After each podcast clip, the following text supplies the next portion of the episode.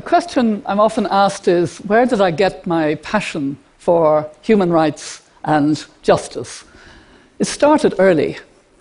I grew up in the west of Ireland, wedged between four brothers, two older than me and two younger than me.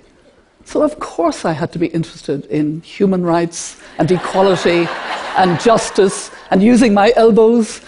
And those issues stayed with me and guided me.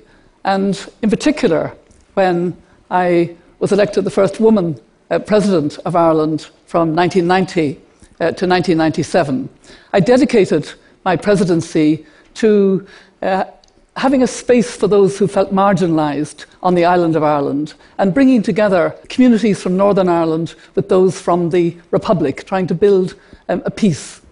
And I went as the first Irish president to the United Kingdom and met with Queen Elizabeth II and also welcomed to my official residence, which we call Áras an Uachtaráin, the house of the president, uh, members of the royal family, including notably the, the Prince of Wales.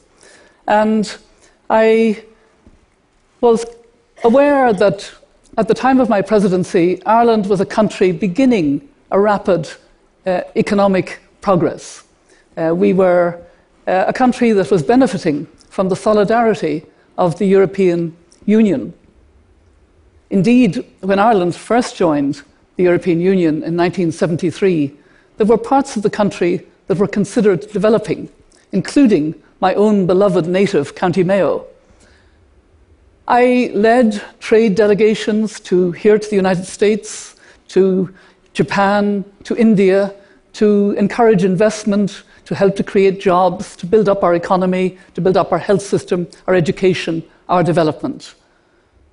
What I didn't have to do as president was buy land on mainland Europe so that Irish citizens could go there because our island was going underwater.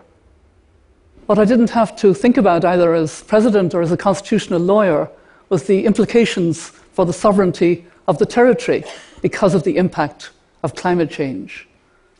But that is what President Tong of the Republic of Kiribati um, has to wake up every morning thinking about. He has bought land in Fiji as an insurance policy, what he calls migration with dignity, because he knows that his people may have to leave their islands. As I listened to President Tong describing the situation, I really felt that this was a problem that no leader should have to face. And as I heard him speak about the pain of his problems, I thought about Eleanor Roosevelt. I thought about her and those who worked with her on the Commission on Human Rights, which she chaired in 1948, and drew up the Universal Declaration of Human Rights. For them, it would have been unimaginable that a whole country could go out of existence because of human induced climate change. I came to climate change not as a scientist or an environmental lawyer, and I wasn't really impressed by the images of polar bears or melting glaciers. It was because of the impact on people and the, the, impact on their rights, their rights to food and safe water, health, education, and shelter. And I say this with humility because I came late to the issue of climate change. When I served as UN High Commissioner for Human Rights from 1997 to 2002, climate change wasn't front of my mind. I don't remember making a single speech on climate change. I knew that there was another part of the United Nations, the UN uh, Convention on Climate Change, that was dealing with the issue of climate change. It was later, when I started to work in African countries on issues of development and human rights. And I kept hearing this pervasive sentence oh, but things are so much worse now. Things are so much worse. And when I explored what was behind that, it was about changes in the climate, climate shocks, changes in the weather. I met Constance Okollet, who had formed a women's group in eastern Uganda. And she told me that when she was growing up, uh, she had a very normal life in her village and they didn't go hungry. They knew that the seasons would come as they were predicted to come. They knew when to sow and they knew when to harvest. And so they had enough food. But in recent years, at the time of this conversation, they had nothing but long periods of drought and then flash flooding, and then more drought. The school had been destroyed, livelihoods had been destroyed, their harvest had been destroyed. She formed this women's group to try to keep her community together. And this was a reality that really struck me because, of course, Constance Okollet wasn't responsible for the greenhouse gas emissions that were causing this problem. Indeed, I was very struck about the situation in Malawi in January of this year. There was an unprecedented flooding in the country. It covered about a third of the country. Over 300 people were killed, and hundreds of thousands lost their livelihoods. And the average person in Malawi emits about 80 kilograms of CO2 a year. The average US citizen emits about 17.5 metric tons. So those who are suffering disproportionately don't drive cars, don't have electricity, don't consume very significantly, and yet they are feeling more and more the impacts of um, the changes in the climate, the changes that are preventing them from knowing how to grow food properly and knowing how to um, look after their future. And um, I think it was really the importance of the injustice that really struck me very forcibly. And I know that we're not um, able to address some of that injustice because we're not on course for a safe world. Uh, governments around the world agreed at the uh, conference in Copenhagen and have repeated it at every conference um, on climate that we have to stay below 2 degrees Celsius of warming above pre industrial standards. But we're on course for about 4 degrees. So we face an existential threat to the future of our planet. And that made me realize that climate change is the greatest threat to human rights in the 21st century. And that brought me then to climate justice. Climate justice responds to the moral argument, both sides of the moral argument, to address climate change. First of all, to be on the side of those who are suffering most and are most affected. And secondly, to make sure that they're not left behind again when we start to move and start to address climate change with climate action, as we are doing. Um, in our very unequal world today, it's very striking how many people are left behind. In our world of 7.2 billion people, about 3 billion are left behind. 1.3 billion don't have access to electricity, and they light their homes with kerosene and candles, both of which are dangerous. And in fact, they spend a lot of their tiny income on um, that form of lighting. 2.6 billion people cook on open fires, on coal, wood, and animal dung.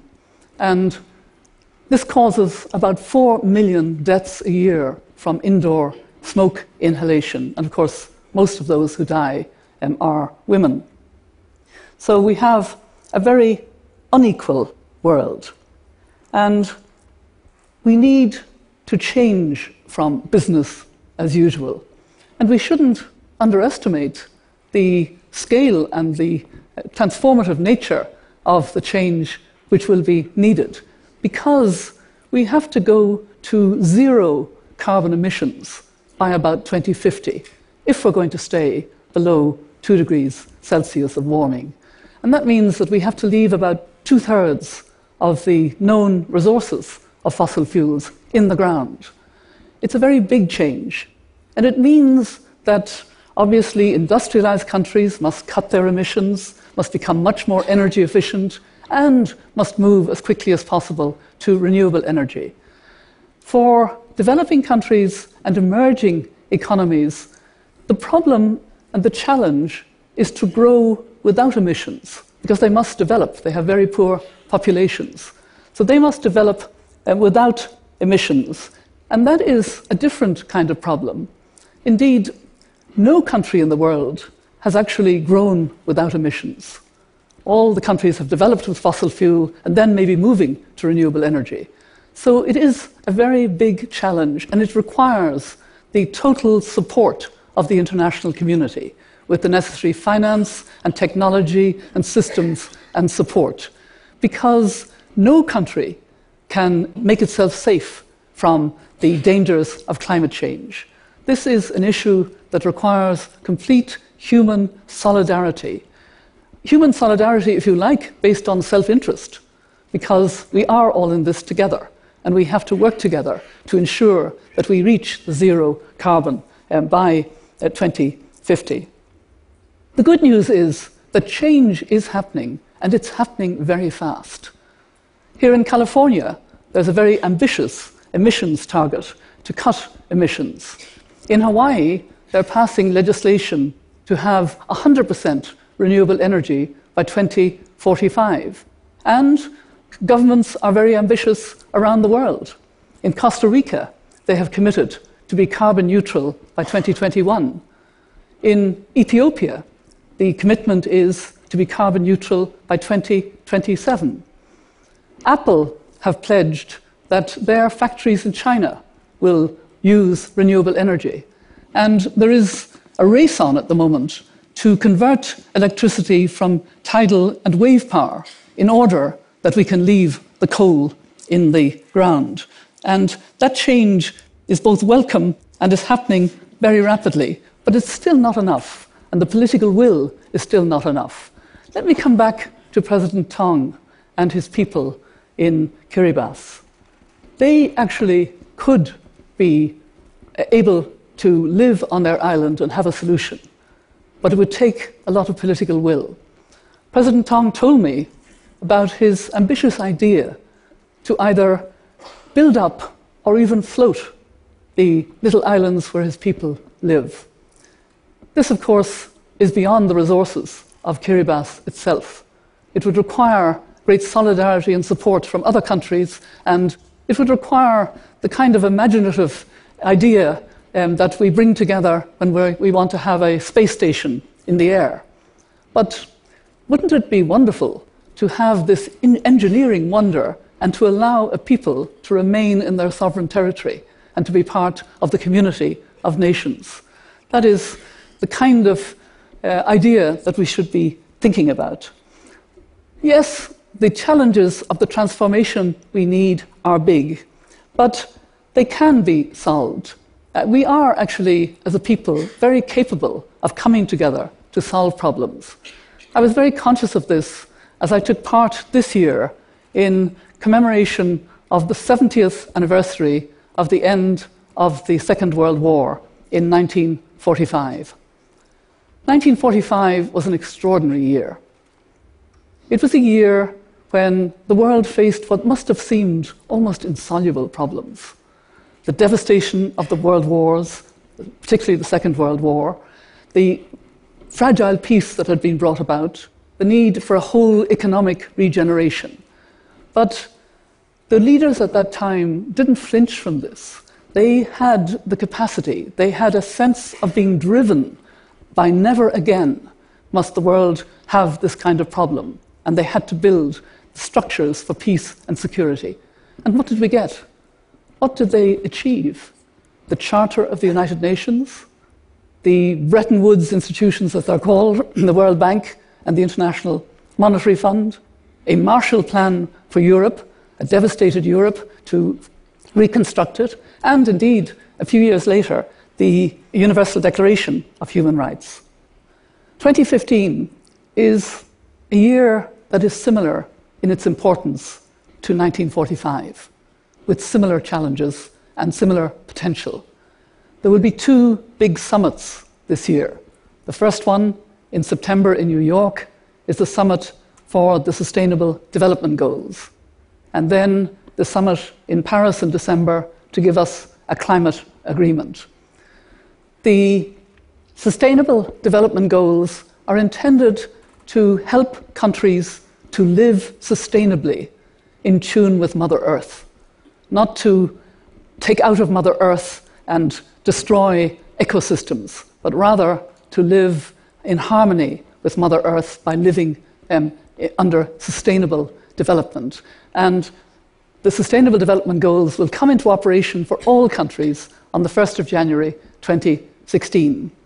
The climate agreement, a binding climate agreement, is needed because of the scientific evidence that we're on a trajectory for about a four degree world and we have to change course to stay below two degrees. So we need to take steps that will be monitored and reviewed so that we can keep increasing the ambition of how we cut emissions and how we move more rapidly to renewable energy so that we have a safe uh, world.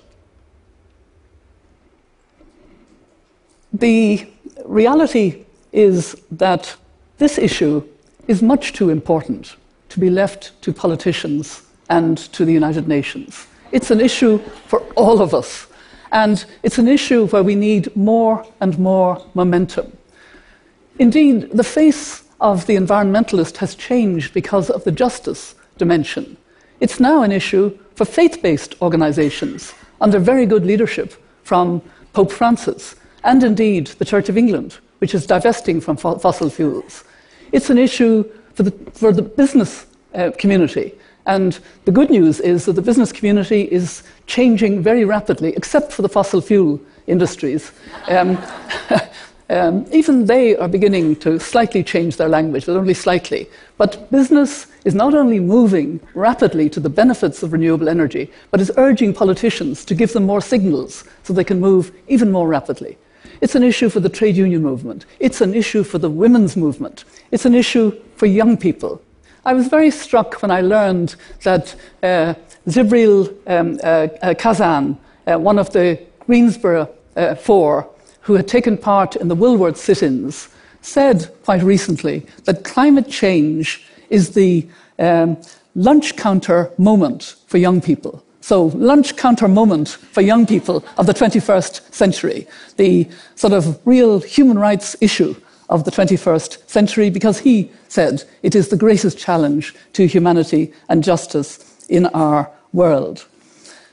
I recall very much the climate march last September. That was a huge momentum, not just in New York, but all around the world, and we have to build on that.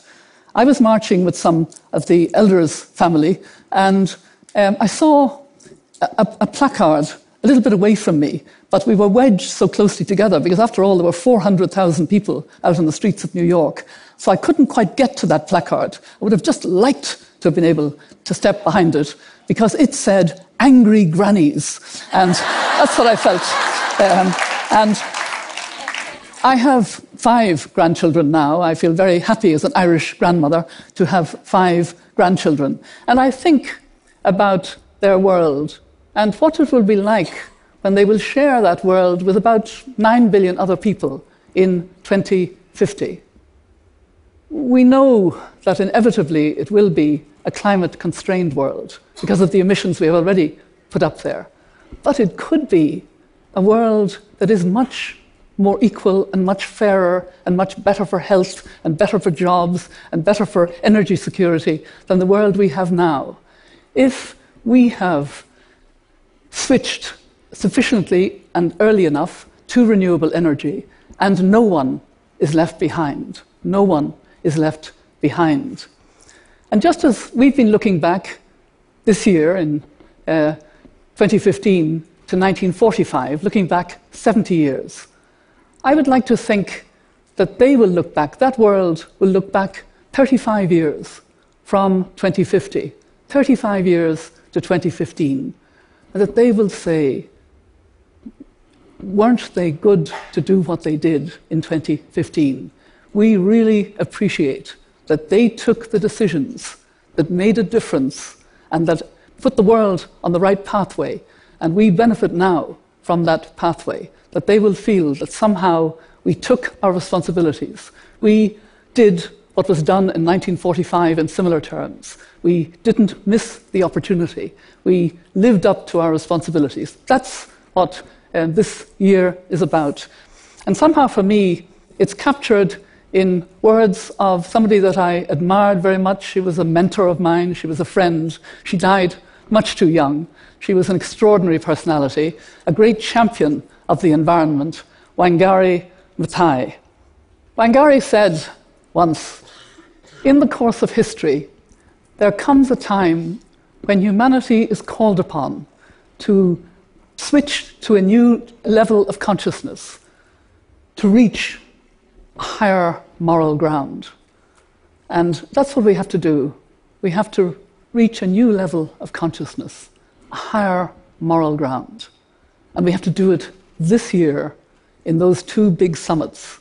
And that won't happen unless we have the momentum from people around the world who say, we want action now, we want to change course, we want a safe world, a safe world for future generations, a safe world for our children and our grandchildren, and we're all in this together. Thank you.